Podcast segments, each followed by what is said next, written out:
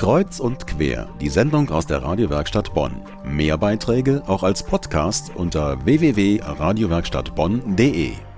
Heute Abend ist es soweit. Dann trifft das Olympische Feuer in England in Bexley ein.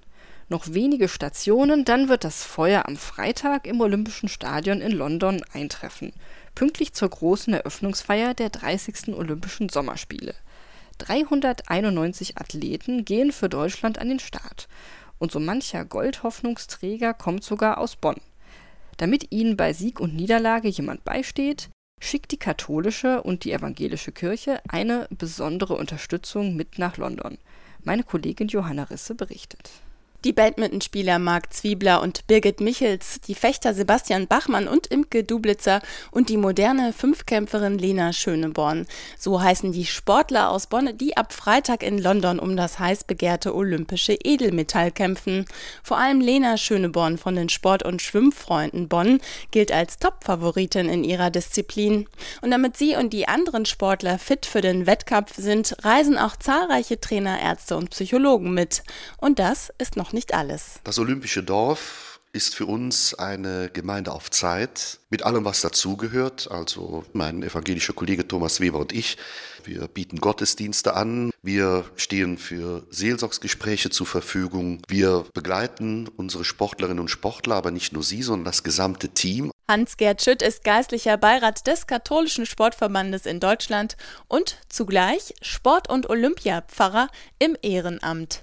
Daher gehört er bei jeden Olympischen Spielen zur deutschen Mannschaft und hat für jeden Sportler ein offenes Ohr. Es ist ein Angebot der beiden Kirchen und auf dieses Angebot wird natürlich auch dann zurückgegriffen, ganz unterschiedlich. Es gibt in unserer deutschen Mannschaft ein Spiegelbild unserer Gesellschaft. Das heißt, wir können sagen, etwa ein Drittel sind katholisch, ein Drittel evangelisch und die anderen sind konfessionell überhaupt nicht gebunden. Im Olympischen Dorf ist Sportpfarrer Hans-Gerd Schütt ein Exot, denn nur wenige Länder haben Pfarrer in ihrem Olympiateam.